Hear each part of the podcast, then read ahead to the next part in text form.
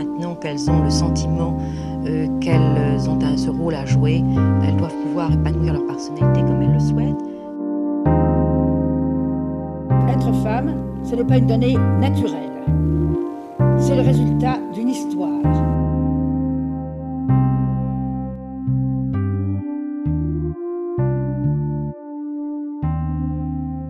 Bonjour à toutes et à tous. En cette semaine de commémoration pour la lutte des droits des femmes, je vais vous parler de Victoire Toyon, journaliste française. Elle est notamment connue pour son podcast Les couilles sur la table, un podcast féministe sur la construction de la masculinité dans notre société. Alors, euh, Victoire Toyon, elle est née le 25 août 1989 à Paris, avec une mère euh, guide touristique et un père euh, médecin. Elle a trois frères et trois sœurs. Elle passe son bac ES avec mention très bien au, lycée euh, Grandemont euh. Euh, elle continue ses études à l'Institut d'études de politique de Paris et part aux États-Unis pour sa troisième année de, de, licence.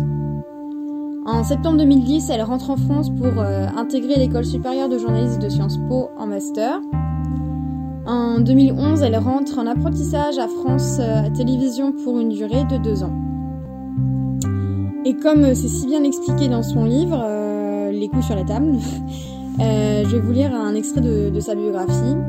Alors, ils disent Victoire Tuaillon, diplômée de Sciences Po Paris, a travaillé trois ans au JT de France 2, euh, élevé des chefs dans, un, dans une communauté andalouse, lu des centaines d'ouvrages pour une émission littéraire télévisée et elle est aujourd'hui rédactrice en chef à Bingo Audio. Convaincue que le savoir nous aide à vivre, elle imagine à réaliser des projets variés qui ont tous un point commun, faire entendre et circuler la pensée des chercheurs et des intellectuels.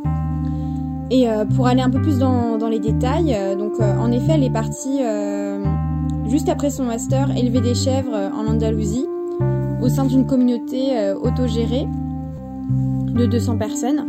Elle va y rester un an, puis euh, elle rentre pour des, en France pour des raisons familiales.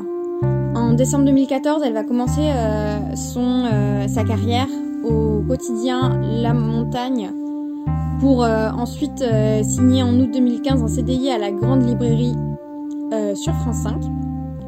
la jeune journaliste se fait rapidement remarquer grâce à son reportage Arte Radio et là, c'est le drame. C'est un reportage sur la façon dont est traité les journalistes à la télévision, les journalistes femmes.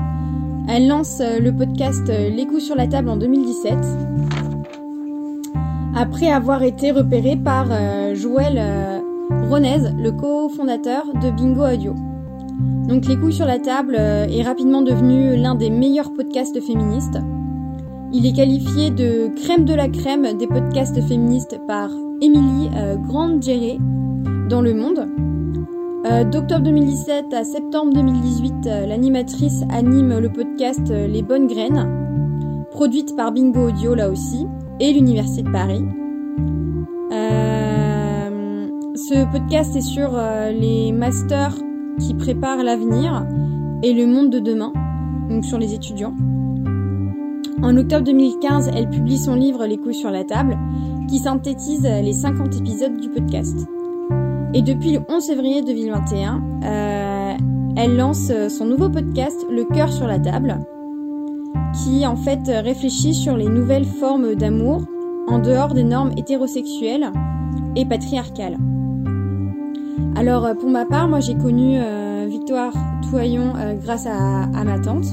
Elle m'a parlé de ses podcasts euh, Les couilles sur la table. Euh, et euh, comme j'ai du mal avec les podcasts, elle m'a offert le livre que j'ai sous les yeux. Et, euh, et j'ai adoré. C'est très bien écrit, ça m'a vraiment euh, aidé à prendre du recul euh, sur mon mal-être en tant que femme dans cette société. Et surtout sur Enfin, son livre, il, il, libère aussi de certaines idées préconçues, comme celle toute banale qui est de penser que le corps de la femme et de l'homme sont les mêmes, qu'ils fonctionnent de la même manière.